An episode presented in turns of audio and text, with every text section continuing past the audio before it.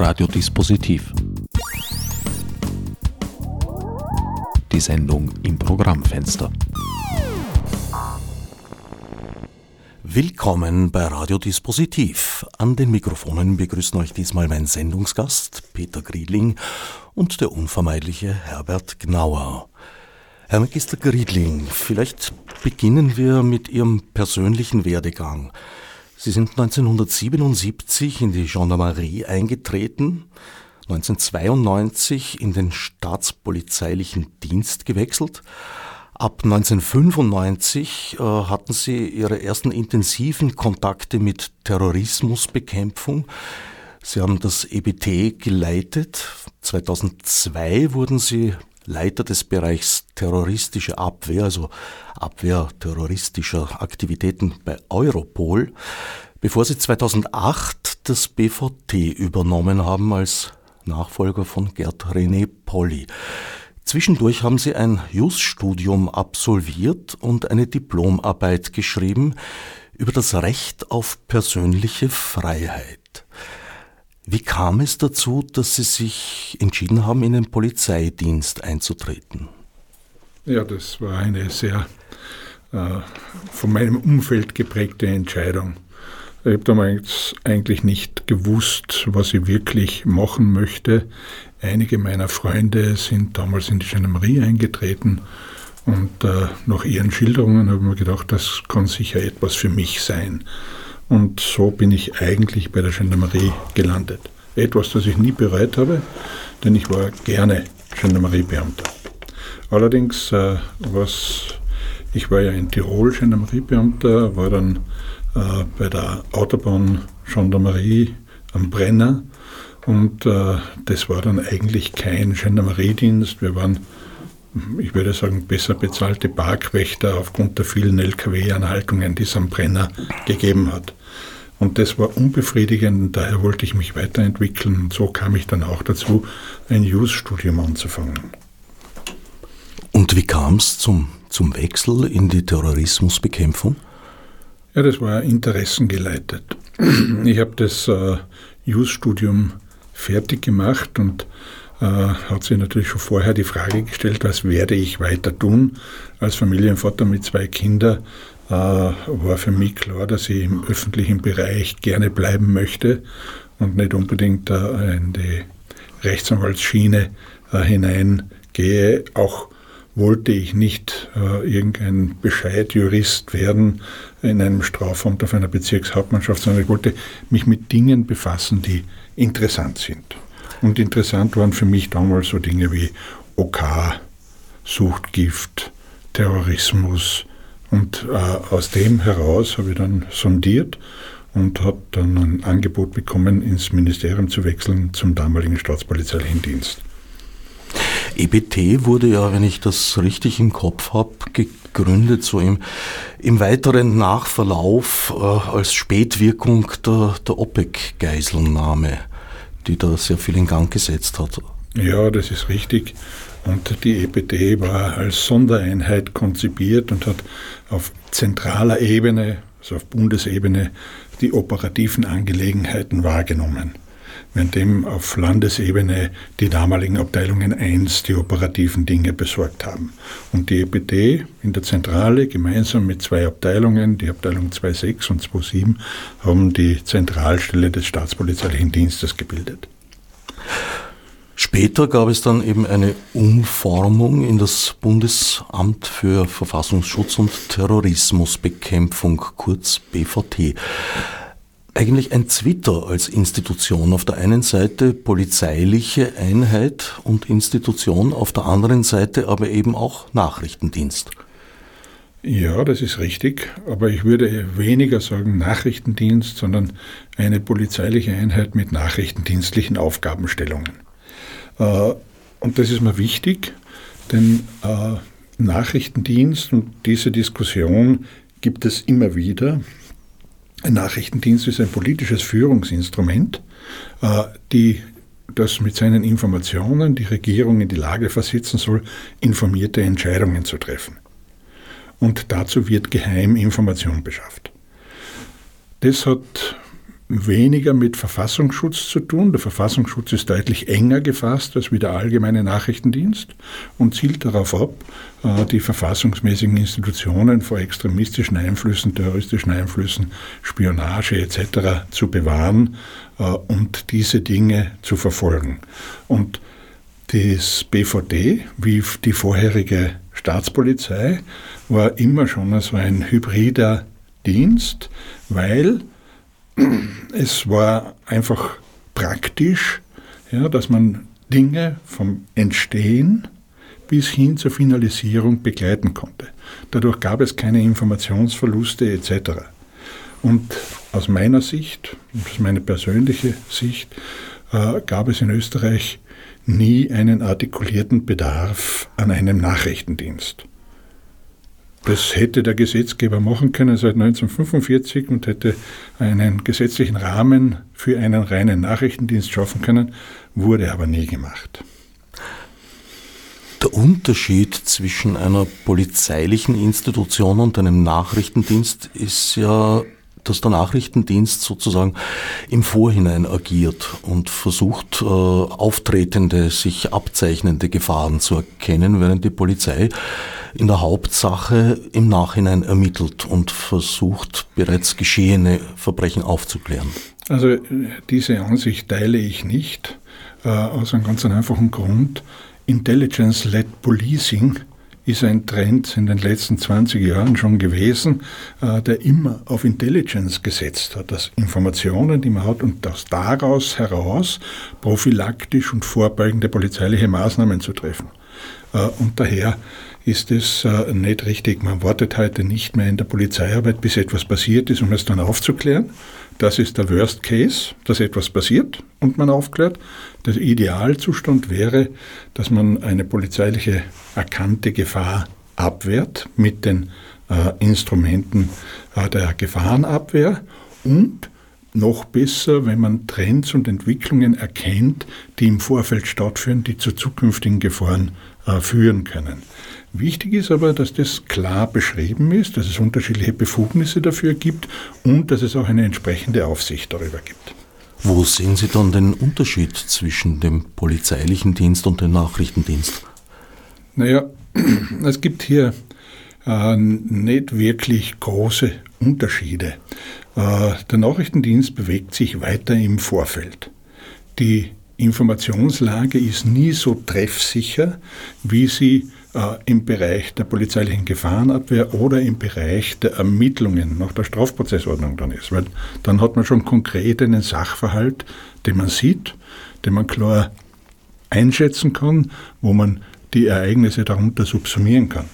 Äh, bei Vorfeldermittlungen liegt das alles noch ein bisschen im, sagen, im Nebel. Man weiß nicht, ob sich ein Trend verfestigt und wirklich zu einer Gefahr wird oder ob er einfach irgendwann wieder einschläft. Äh, aber dennoch ist es wichtig, dass man hier von Anfang an auch mit dabei ist und nicht die Dinge so weit eskalieren lässt, so dass man nur mehr Gefahren abwehrend oder ermittelnd eingreifen kann. In Deutschland äh, ist es getrennt, die Polizeiarbeit und die nachrichtendienstliche Arbeit. Wie sieht es da international aus? Ist Österreich da eine Ausnahme? Oder? Nein, beileibe nicht. Es gibt solche hybride Dienste in Europa in unterschiedlichen Ländern. Äh, Deutschland wird immer als Beispiel hergenommen, weil in Deutschland äh, durch den alliierten Brief aus dem Jahr 1951 diese Trennung zwischen Nachrichtendienst und Polizei quasi aufoktroyiert wurde. Äh, frei nach dem Motto, wer viel kann, soll wenig wissen und wer viel weiß, soll wenig dürfen. Äh, so könnte man das recht salopp umschreiben. Äh, allerdings äh, braucht es in Deutschland oder brauchte es in Deutschland vor allen Dingen verschiedene Instrumente, um genau diese Defizite dieser Trennung zu überwinden. Nach 9-11 gab es verschiedene Plattformen, wo sich alle Beteiligten getroffen haben und Informationen ausgetauscht haben. Das gemeinsame Terrorabwehrzentrum, das gemeinsame Internetaufklärungszentrum und ähnliches. Also da gibt es viele Plattformen, die genau diese Schwäche der Abschottung und die Gefahr des Informationsverlusts an Schnittstellen entsprechend minimieren soll. Und ich kann nur immer zitieren den ehemaligen deutschen Verfassungsschutzpräsidenten Hans-Georg Maaßen, der zu mir mal gesagt hat, zu uns kommt man nur, wenn man wissen will, wie man es nicht machen soll. Würde das auf die österreichischen Pendants auch zutreffen? ja, das war eine Aussage, die er getätigt hat, als ich seinerzeit einmal äh, einen Besuch für den damaligen Generalsekretär im Innenministerium, den Peter Goldgruber, äh, organisiert habe. Peter Goldgruber führt uns zum eigentlichen Thema, der Name. Das Datum 28. Februar 2018 ist vermutlich ein Tag, den Sie nicht vergessen werden. Es ist der Tag, an dem Sie eine, nehme ich mal an, für Sie neue oder zumindest ungewohnte Perspektive kennenlernen mussten, nämlich die des Beamtshandelten. Es ist eine no, namhafte Anzahl von Polizisten, die eigentlich aus einem ganz anderen Bereich stammten, waren Streifenpolizisten, wenn ich richtig informiert bin, in Begleitung äh, von Staatsanwälten und Staatsanwältinnen beim BVT aufmarschiert, hat sich unter Vorspiegelung falscher Tatsachen Zutritt verschafft und dort eine Hausdurchsuchung durchgeführt. Ein singuläres Ereignis und gleichzeitig Auftakt einer Affäre, die reich an singulären Ereignissen ist. Ja, Sie sagen es. Also dieser Tag wird mir ewig in Erinnerung bleiben und viele Dinge haben Zeit gebraucht, um, um richtig eingeordnet und verstanden zu werden. Äh, das ist auch der Grund, warum ich relativ lange nach diesem 28. Äh, Februar 18 ein Buch geschrieben habe. Überraschungsangriff äh, ist genau die Schilderung dessen, was damals geschah und was in der Folge an Ereignissen noch dazugekommen ist und wie sich die Diskussion verselbstständigt hat. Äh, es war schwierig für uns diese Situation, denn wir haben mit verschiedenen Dingen zu kämpfen gehabt. Einerseits ein Anliegen der Staatsanwaltschaft, äh, das durch einen richterlichen Durchsuchungsbefehl gestützt war, äh, hier Beweise zu sammeln für verschiedene anonyme Anschuldigungen, etwas, dem wir nachgekommen wären, ja, dann wären wir aber auch nachgekommen, hätte man das im Wege der Amtshilfe gemacht. Was vielleicht aus meiner Sicht erfolgversprechender und sinnvoller gewesen wäre. Denn wenn ich eine Hausdurchsuchung mache und äh, hier Leute einsetze, die eigentlich nicht wissen, wonach sie suchen, dann kann das keinen großen Erfolg bringen, außer eine große mediale Aufregung. Die war in der Tat groß, unter anderem, weil eben Streifenpolizisten in die Situation gekommen sind, eigentlich geheime Akten einzusehen. Ja, das ist die Besonderheit eben äh, im BVD. BVD werden sicher 90 Prozent aller sogenannten klassifizierten Informationen im Innenministerium verarbeitet. Äh, diese Informationen unterliegen einem besonderen Schutz und äh, viel Verständnis für die Klassifizierung und für den Schutz dieser klassifizierten Informationen war weder bei den handelnden Polizisten noch bei den begleiteten Staatsanwälten äh, erkennbar. Aber wir haben versucht, darauf hinzuweisen, äh, es war klar, dass aufgrund einer fehlenden Bestimmung in der Strafprozessordnung äh, diese Informationen, die ja Staatsgeheimnisse darstellen, äh, nicht so geschützt werden konnten wie die Geheimnisse von beispielsweise Rechtsanwälten oder äh, ähnlichen geschützten Gruppen und wir sozusagen nur erreichen konnten, dass wir einen quasi identen Schutz für diese Informationen erwirken konnten. Quasi ein sehr österreichischer Ausdruck. Heißt das, dass jede Anwaltskanzlei, so sie in die Situation kommt, äh, Ziel einer Hausdurchsuchung zu werden, eigentlich besser geschützt ist, als es dem BVD widerfahren ist? Na, die Beziehungen zwischen äh, Anwälten und ihren Klienten unterliegen einem besonderen Schutz und äh, diese Informationen sind, waren zu diesem Zeitpunkt deutlich besser geschützt als wie äh, sogenannte Staatsgeheimnisse.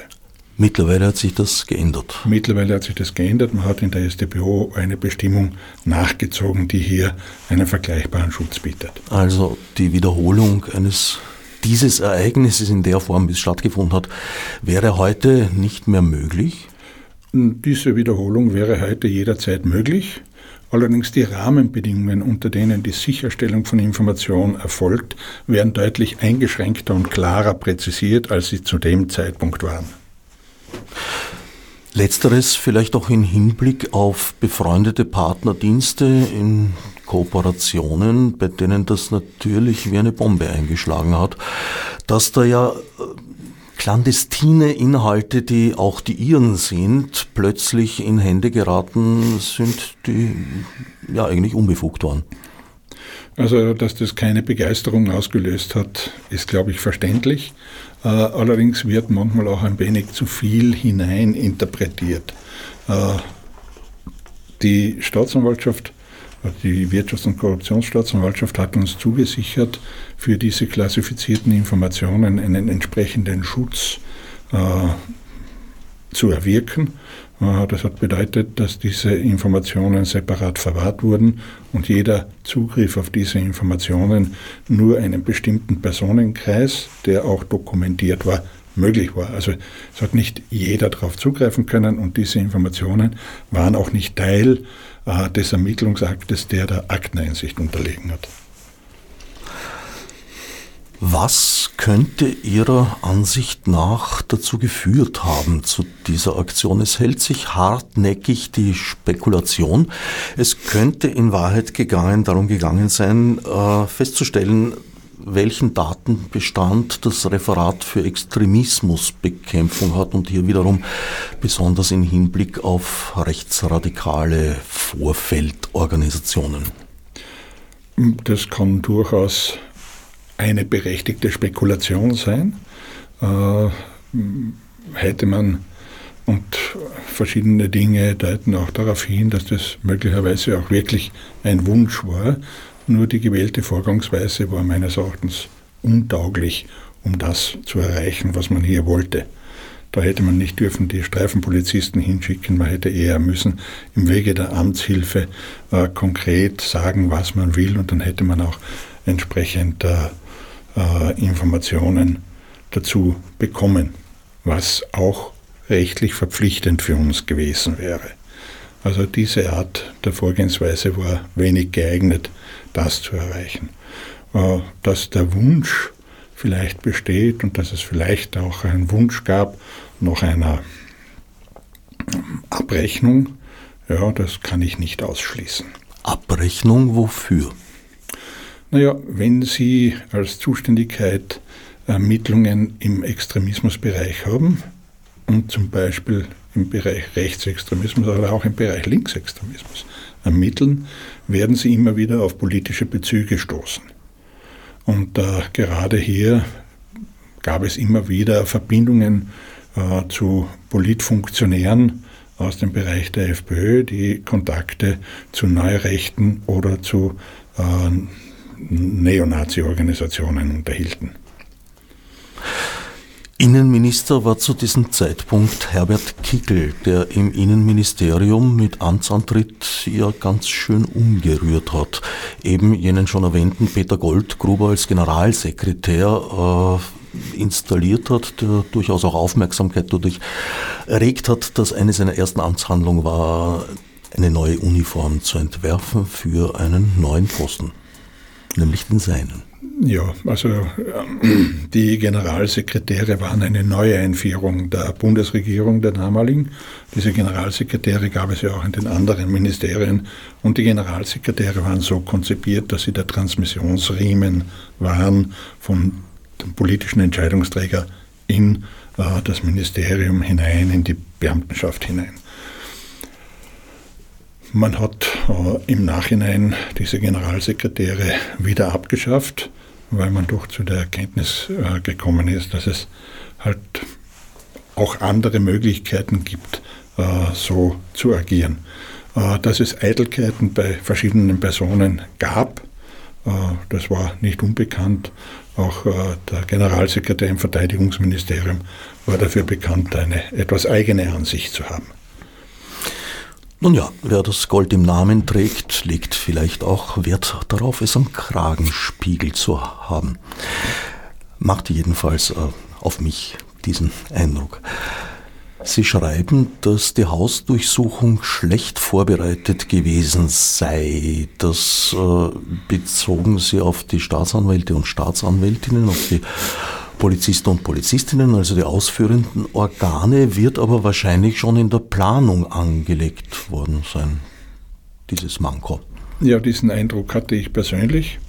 Äh, verschiedene Umstände äh, führen mich dazu oder führten mich dazu, das anzunehmen. Ich möchte hier nicht so sehr ins Detail gehen, weil viele davon interne Abläufe betreffen, äh, möglicherweise auch äh, räumliche Angelegenheiten, die man einfach vollkommen falsch eingeschätzt hat. Also daher komme ich zu dem Schluss, dass es doch äh, eher ja, nicht sehr gut vorbereitet war. Einerseits äh, wollen Sie nicht so sehr ins Detail gehen, was verständlich ist. Andererseits tun Sie das aber genau in Ihrem Buch. Es ist also eine Gratwanderung. Wie hat sich das abgespielt? Haben Sie jeden Satz, nehme ich an, dreimal auf die Goldwaage gelegt? Ja, wenn man äh, als ehemaliger Direktor so ein Buch schreibt, äh, dann muss man natürlich äh, bei allem, was man schreibt, auch darauf schauen, dass man hier nicht mit anderen Bereichen in Konflikt kommt sei es das Amtsgeheimnis, sei es äh, Staatsgeheimnisse, äh, seien es auch äh, die berechtigten persönlichen Interessen von Personen, die man in dem Buch beschreibt. Äh, und hier äh, war es natürlich wichtig, äh, das entsprechend abzuwägen, denn klar ist, wenn man hier nicht vorsichtig ist, dann sieht man sich mit Klagen konfrontiert und ja, das war nicht unbedingt mein Ziel. Dem Vernehmen nach waren bei der Buchpräsentation ja relativ viele Ex-Kollegen und Kolleginnen aus den BSD bzw. später Direktion äh, Sicherheit und Nachrichtendienst DSN anwesend. Gab es Reaktionen von Personen und Institutionen, die im Buch erwähnt werden? Äh, beschränkt. Ja. Äh, also es ist richtig, dass bei der Präsentation Kollegen anwesend waren, Kollegen, äh, die aber mit mir gesprochen haben, ganz offen mit mir gesprochen haben. Nicht alle, aber die meisten zumindest. Äh, und das war schon in Ordnung. Ne? Äh, wenn es jemand interessiert, dann kann er natürlich hier an so einer Präsentation teilnehmen. Ähm, ja, so würde ich das eigentlich belassen. Sie verstehen das Buch als Beitrag zur Aufklärung dieser Affäre, wo doch noch einiges im Dunkeln liegt, sowohl an Vorgängen als auch an Motiven. Ja, aber nicht nur als Beitrag zur Aufklärung, sondern auch als eine Sichtweise, die in der Diskussion, in der öffentlichen Diskussion einfach zu kurz gekommen ist. Aus verschiedenen Gründen. Einmal, äh, die Betroffenen, wie zum Beispiel ich, aber auch andere, waren ja Beschuldigte und konnten sich hier kaum öffentlich wehren. Äh, dann mussten wir auch entsprechend zur Kenntnis nehmen, dass es äh, keinen großen Willen im Ministerium gab, diese Situation zu erklären, sondern man hätte sie am liebsten totgeschwiegen. Und äh, es gab natürlich auch einen Maulkorb. Es war nicht erwünscht, dass wir mit der Öffentlichkeit reden. Und gerade das macht es dann schwierig, denn äh, Kontakte zu Journalisten, das Weitergeben von Informationen an Journalisten wäre sicher disziplinarrechtlich oder vielleicht auch strafrechtlich äh, untersucht worden.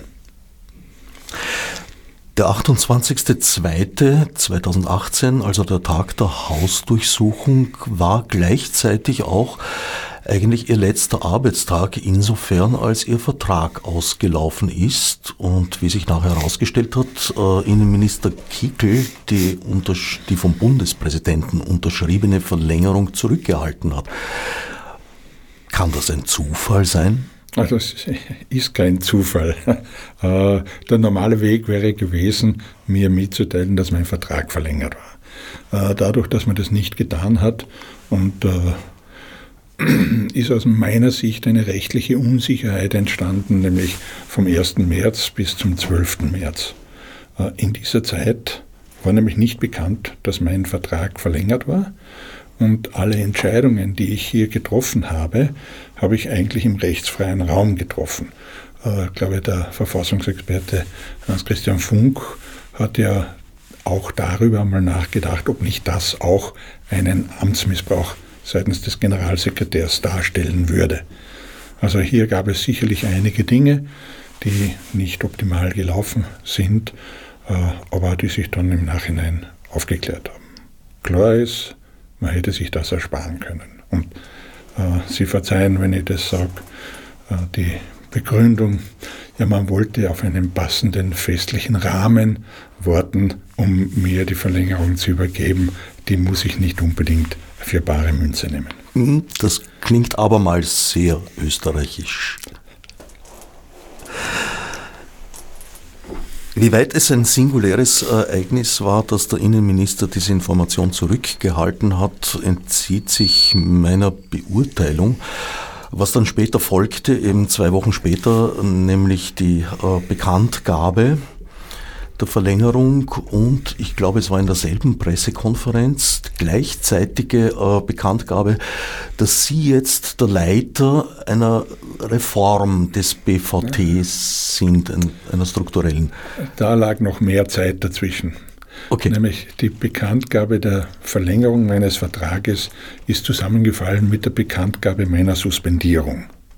Ah, genau. Ja. Okay, das ist, glaube ich, ja, genau, ein weiteres singuläres Ereignis, würde ich sagen. Das kommt auch nicht so oft vor, nicht mal in Österreich. Ja, also ich war dann vom, vom 13. März weg äh, suspendiert bis Ende Juni, als der, das Bundesverwaltungsgericht die Suspendierung aufgehoben hat und äh, ich äh, wieder in meine ursprüngliche Position zurückkehren konnte. Ja. Ja, und dann gab es eine, würde ich sagen, 180-Grad-Wende des Herrn Innenministers. Äh, sie wurden nicht nur in die alte Funktion eingesetzt, sondern sie wurden eben auch zum Leiter der Reform dieser Institution. Im selben Atemzug quasi auch. Ziemlich einzigartig, würde ich sagen. Also Herr Gnauer, das war wirklich sehr überraschend. Äh, und äh, im ersten Moment hat es so beinahe so geklungen, so Gredling, jetzt schaff dich selber ab. Ja, jetzt mache ich eine Reform. Klar ist, die Reform wird äh, zu wesentlichen Änderungen führen und dann wird neu ausgeschrieben und dann ist klar, dass ich nicht mehr der Direktor dieser neuen Organisation sein werde. Das war für mich klar. Aber es hat auch keine Rolle gespielt, denn viel wichtiger war, dass äh, hier eine Reform ermöglicht wurde und damit ein weiterer Schritt der Organisationsentwicklung in äh, dem BVD bzw. dann in die Direktion für Staatsschutz und Nachrichtendienst hinein. Man hätte ja auch eine andere Person einsetzen können in dieser Funktion. Im Vorfeld gab es da mit Ihnen überhaupt keine Gespräche. Sie sind im Rahmen der Pressekonferenz dann vom Innenminister kalt überrascht worden.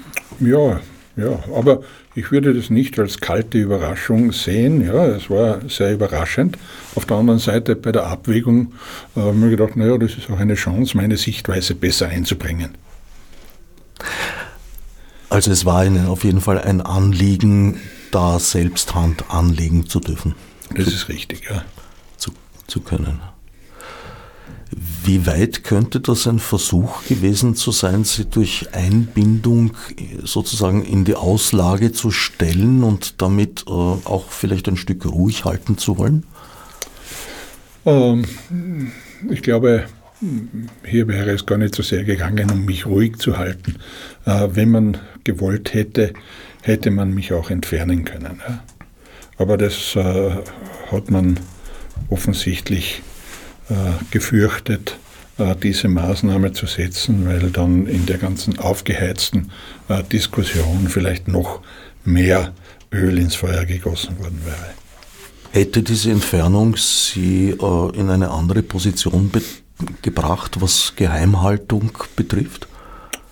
Äh, nein, nicht wirklich. Denn alles, was ich bis dahin äh, schon gewusst habe, erfahren habe, wäre ja der Geheimhaltung unterliegen.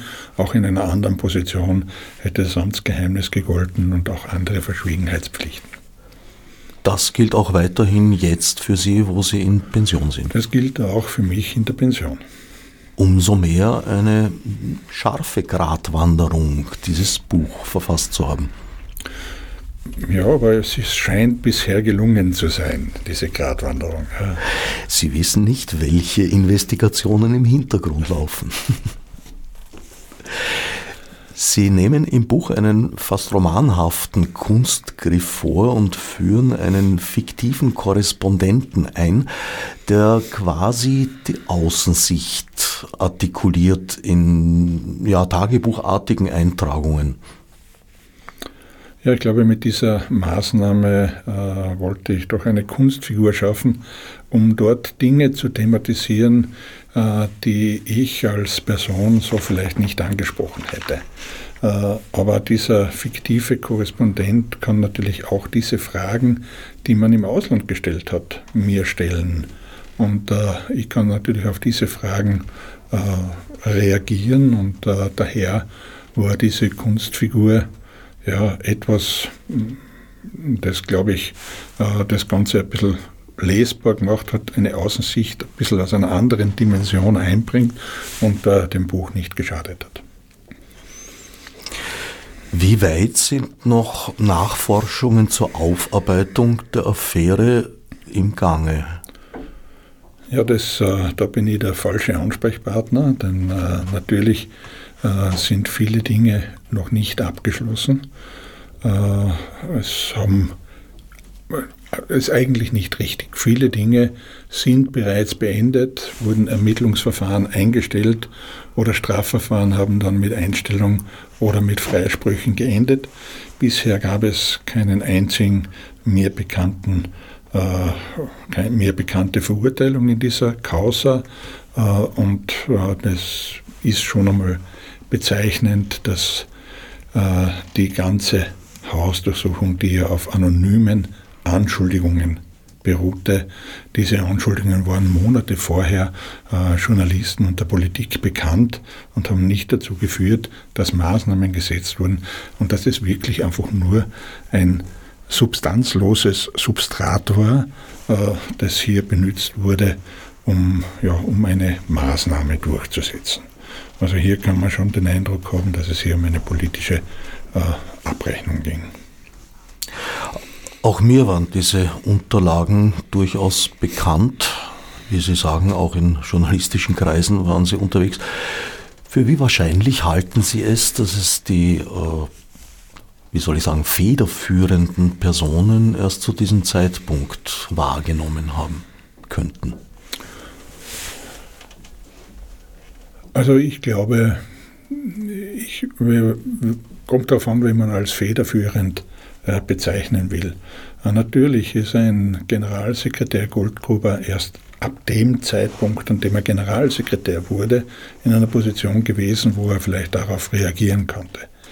Äh, dass hier auch aus einer bekannten Rechtsanwaltskanzlei heraus Informationen an Goldgruber gesteuert wurden und man noch dazu behilflich war bei der Terminkoordinierung mit der leitenden Staatsanwältin. Also das ist ja dokumentiert im Untersuchungsausschuss und in vielen Berichterstattungen. Und daher sieht man schon, dass hier auch ein wenig gespielt wurde, dass Personen benutzt wurden und äh, dass vielleicht manche Personen sich leicht benutzen haben können.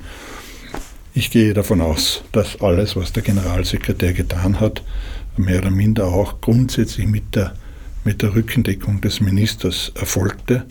Und auch hier gibt es Belege dafür, dass der Minister zu jedem Zeitpunkt informiert war über das, was der Generalsekretär hier plant. Und vielleicht hat der Generalsekretär damals eine willkommene Gelegenheit gesehen, hier mit dem wenig geliebten BVD eine Abrechnung durchzuführen.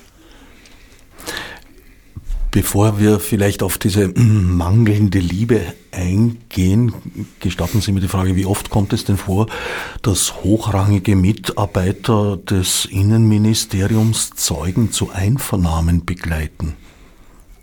Eigentlich nie. Hm, dachte ich mir.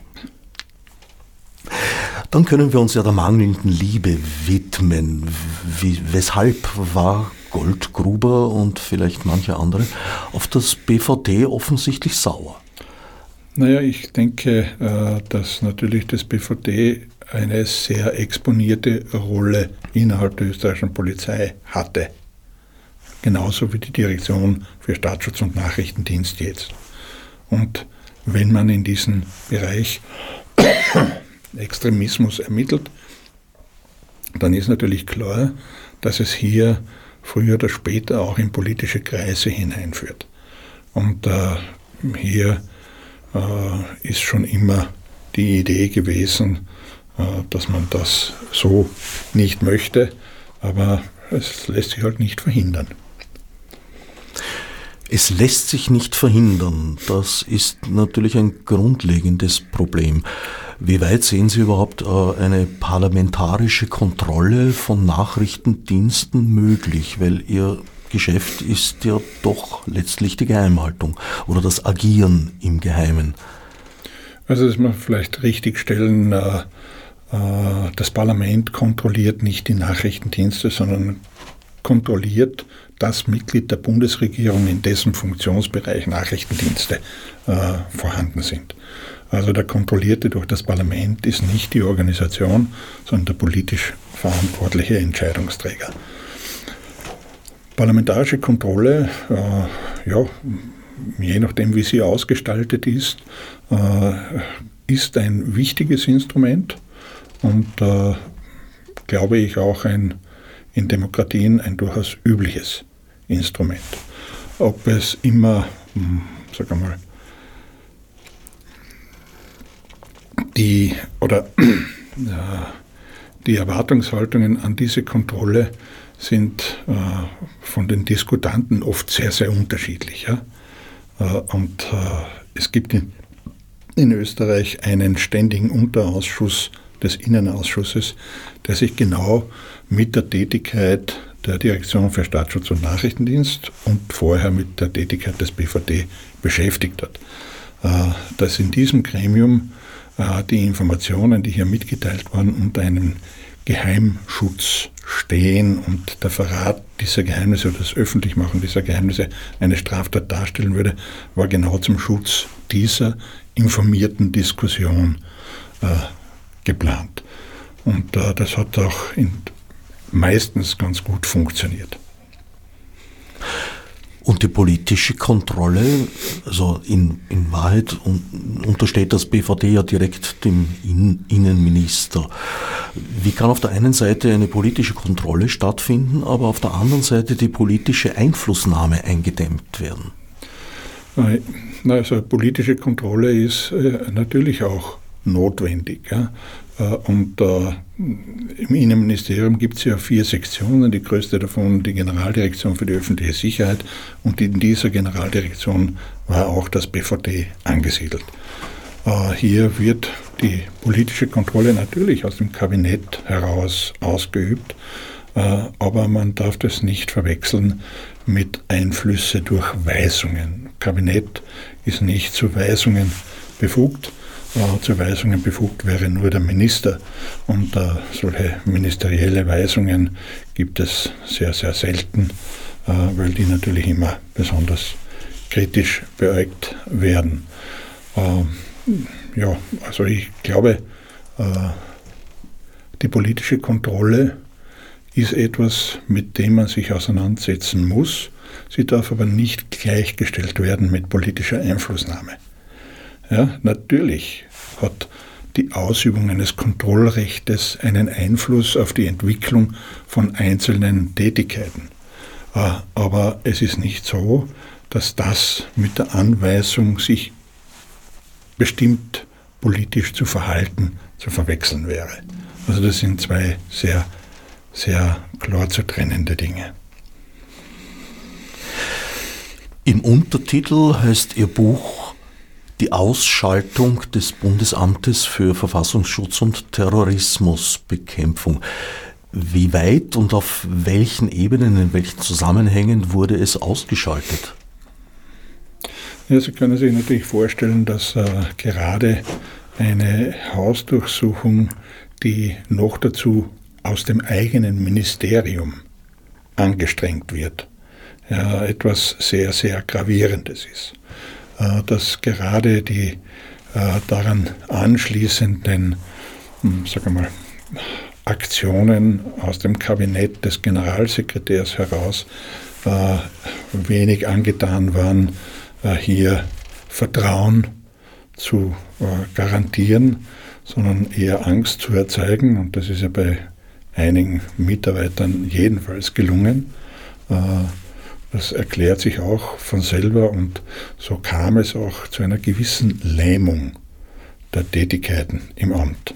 Wir haben zwar versucht, weiterhin äh, unsere Tätigkeiten durchzuführen, äh, aber natürlich äh, war das eine Situation, die sehr schwierig für uns alle war. Zu Beginn des Buches preisen Sie die Vorteile, die es hätte, eben polizeiliche und nachrichtendienstliche Tätigkeiten unter einem Dach zu vereinen, weil es da, pardon, weniger Reibereien und Reibungsverluste zwischen den Referaten gäbe.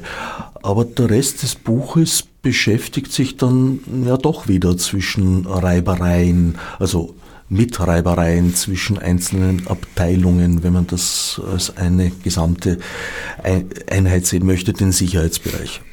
Also grundsätzlich ja. Äh, und man muss immer sagen, äh, die beste Struktur kann nur wirklich gut funktionieren, wenn auch die äh, leitenden Mitarbeiter in diesen Strukturen genauso denken, wie es notwendig ist. Dass es hier manchmal zu Eifersüchteleien kommt, dass es zu Konkurrenz kommt, ja, das ist, ist einfach eine Tatsache und dass diese Tatsache manchmal die Funktion ein wenig behindern oder verzögern kann, äh, das ist auch klar. Aber insgesamt ist, je weniger Schnittstellen ich habe, umso geringer ist das Risiko eines Informationsverlustes oder dass man etwas übersieht. Äh, aber diese Sicherheit, selbst bei der am bestens gemeinten Struktur gibt es nicht diese hundertprozentige Sicherheit, dass nicht doch Fehler passieren können, aber dass etwas übersehen wird oder dass etwas falsch beurteilt wird.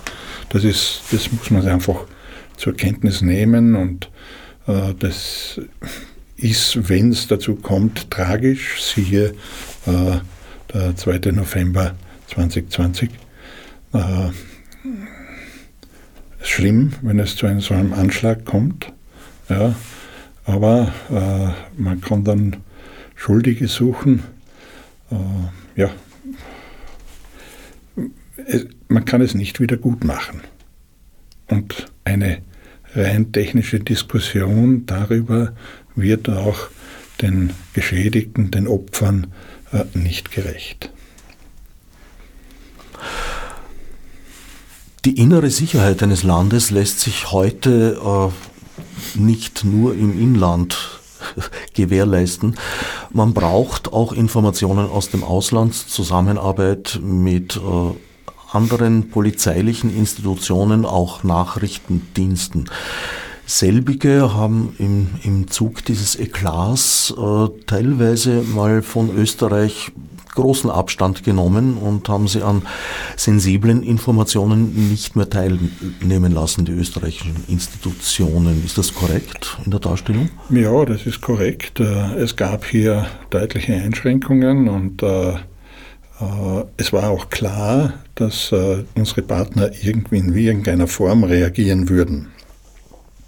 Äh, das hat aber nicht bedeutet, dass man total isoliert war, sondern die bilaterale Zusammenarbeit ist auf Themen bezogen auch weitergegangen. Ne?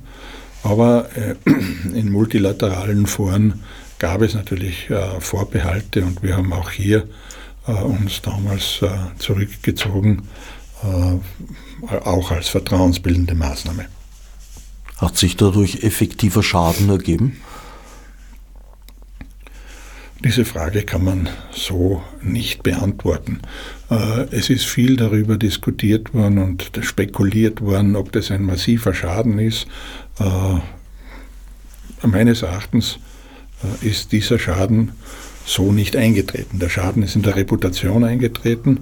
Man hat vielleicht nicht mehr alles erfahren, was man vorher erfahren hat, aber ich glaube, die wesentlichen Dinge wären uns so auch mitgeteilt worden glaube nicht, dass anschlagsrelevante Informationen uns vorenthalten worden wären, äh, weil dieses Risiko hätte auch kein Partner eingehen können. Es sind letztlich jedenfalls keine sensiblen Daten an die Öffentlichkeit gelangt. Wer sonst noch Kenntnis äh, erlangt hat, weiß man das? Ist das dokumentiert, was da passiert ist im weiteren Verlauf?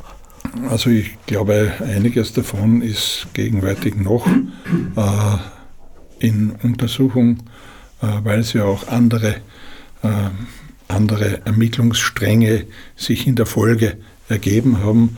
Äh, und das ist jetzt schwierig zu sagen, wer da alles noch Informationen Zugang erhalten hat. Ich glaube, dass es dieses Risiko nicht so groß war, eben weil zum Beispiel die WKSDA äh, Maßnahmen getroffen hat, um aufgrund von unserer Intervention halt doch versucht hat, diese Informationen zu schützen. Und nachdem sie nicht Teil von Ermittlungsakt wurden, waren sie auch nicht äh, Teil der Akteneinsicht und da kann man ausschließen, dass es hier an andere Personen oder Anwälte weitergegangen sind. Inwieweit es zu einem Informationsabfluss kam durch eigene Mitarbeiter, ja, das hat man versucht aufzuklären, aber restlos ist das auch nicht gelungen. Aber es ist zum Teil jetzt noch ein Punkt, äh, der untersucht wird. Es laufen also noch Ermittlungen. Ja, ja, gerade mit Informationsweitersteuerung an die FPÖ Während dem Untersuchungsausschuss zum Beispiel laufen, laufen noch Ermittlungen. Also ganz genau weiß man es nicht, ob zum Beispiel Martin Sellner informiert wurde über den Ermittlungsstand bezüglich der Identitären. Also das äh, kann ich eher ausschließen, dass Martin Sellner darüber informiert wurde, weil äh, so umfassende Informationen wurden in dieser Thematik auch nicht an den Generalsekretär weitergegeben. Wurden die Daten der beschlagnahmten Datenträger ausgewertet oder, oder ist es dann letztlich doch nicht dazugekommen? Äh, also äh, die Daten wurden, nachdem sie als nicht ermittlungsrelevant äh, erkannt wurden, zum Teil direkt an uns zurückgegeben. Also die Festplatten wurden nicht kopiert für weitere so ist es. Vorgänge. Gut, das klingt immerhin einigermaßen beruhigend. Wir haben schon angesprochen, dass Ihre letzte, der letzte Teil Ihrer Amtsperiode vor der Pensionierung der Reformarbeit gewidmet war. Worin unterscheidet sich nun die neue Direktion für Sicherheit und Nachrichtendienst vom alten BVT? Also einmal grundsätzlich einmal durch einen neuen Namen, äh, durch ein marginal geändertes äh, Gesetz, nämlich das äh, Gesetz über den Staatsschutz äh, im Vergleich zum polizeilichen Staatsschutzgesetz. Da gibt es also eine Neuheit, die eine parlamentarische Kommission oder eine, eine Kommission betrifft, die hier eingeführt wurde, eine Kontrollkommission, äh, die jetzt nach beinahe zwei Jahren bestehen, seit dem Bestehen des Gesetzes auch personell besetzt wurde und die jetzt ihre Arbeit aufnimmt.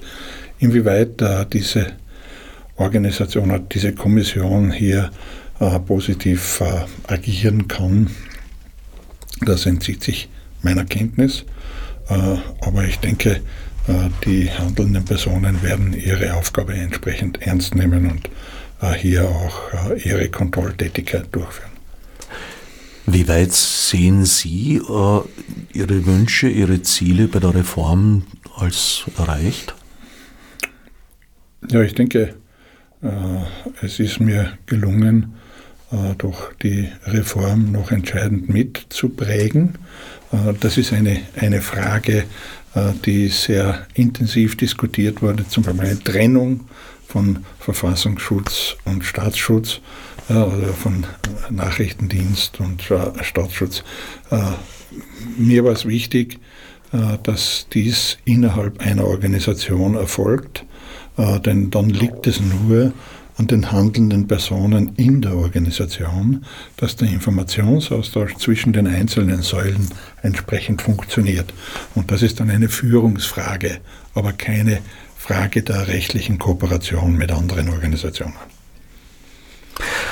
Nochmal zurück an den Beginn Ihrer Karriere oder auf an, zu einer wichtigen Station im frühen Verlauf ihrer Karriere, zu ihrer Diplomarbeit, das Recht auf persönliche Freiheit.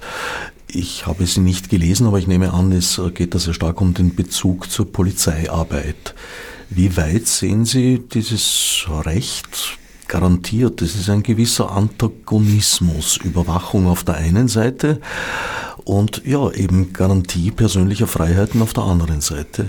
Ich glaube, im demokratischen Rechtsstaat ist es entscheidend, dass es verfassungsmäßig garantierte Grund- und Freiheitsrechte gibt. Und das Recht auf persönliche Freiheit ist eines dieser Rechte. Und das muss natürlich entsprechend berücksichtigt werden. Und wenn man äh, neue Ideen entwickelt, wie Ideen einer Präventionshaft oder ähnliches mehr, dann muss man die entwickeln im Rahmen dieses verfassungsrechtlichen Rahmens, den es da gibt. Und äh, das war mir immer ein Anliegen. Äh, natürlich muss in einer sich weiterentwickelnden Gesellschaft auch die Polizei oder die Sicherheitsinstitutionen müssen sich weiterentwickeln. Und diese Weiterentwicklung äh, darf nicht behindert werden durch äh, eine, äh, ja, durch eine Diskussion, äh, wo man sofort den Polizeistaat daraus macht. Ein Beispiel wäre, wenn wir jetzt über die Maßnahmen äh, reden, die äh, die DSN oder der Direktor DS, der DSN immer wieder fordert, Messenger-Dienste zu überwachen, ja, dann muss man das in dem Lichte sehen, dass die traditionelle äh, Telefonüberwachung als Instrument nicht mehr greift, weil heute eben aufgrund der verwendeten Technologien nicht mehr klassisch telefoniert wird, sondern über das Internet telefoniert wird. Und wenn man jetzt will, dass die Polizei hier erfolgreich Straftaten aufklären kann oder auch möglicherweise im Vorfeld verhindern kann, dann muss man eine äh, Diskussion darüber führen, wie das gehen soll. Die Instrumente gibt es, aber in welchem rechtlichen Rahmen die Instrumente eingesetzt werden sollen, das ist ein Thema, das äh, zivilgesellschaftlich diskutiert werden muss und der Gesetzgeber kann dann entsprechend darauf reagieren. Finden Sie diesen Diskurs hinreichend, so wie er stattfindet und gepflogen wird? Also teilweise werden Gesetzesvorhaben so kurzfristig ins Parlament eingebracht, dass die Abgeordneten gar nicht die Chance haben, sie vollständig zu lesen, geschweige denn zu verstehen. Ja, das kann natürlich ein Problem sein und äh, gerade wenn äh, die Materie komplex ist, dann kann das durchaus sein, dass hier die Abgeordneten nicht die notwendige Zeit haben, sich in das Thema einzuarbeiten und das Thema entsprechend zu verstehen. Es bedarf dann auch äh, der Zustimmung von Abgeordneten äh, mit ganz unterschiedlichem Hintergrund, wo auch nicht jeder das gleiche Wissen zu dem Thema hat. Aber insgesamt halte ich es für notwendig, dass es darüber breite Diskussion gibt und dass diese Diskussion ohne Schuldzuweisungen oder ohne Stigmatisierungen geführt wird. Wie weit sehen Sie im derzeitigen Zustand die Freiheit, die persönliche Freiheit des Einzelnen als gesichert? Ich glaube, es gibt nach wie vor ein verfassungsrechtlich garantiertes Recht und Maßnahmen, die getroffen werden, müssen äh, basierend auf diesem verfassungsmäßig garantierten Recht getroffen werden. Und äh, wie das dann ausgeprägt ist, das wird man immer wieder auf Gesetzgeberseite entsprechend diskutieren müssen. Mir persönlich ist ein bisschen unwohl dabei, dass der damalige Innenminister Herbert Kickel nun versucht, sich als Volkskanzler zu positionieren, ein Begriff, der gelinde gesagt historisch schwer belastet ist.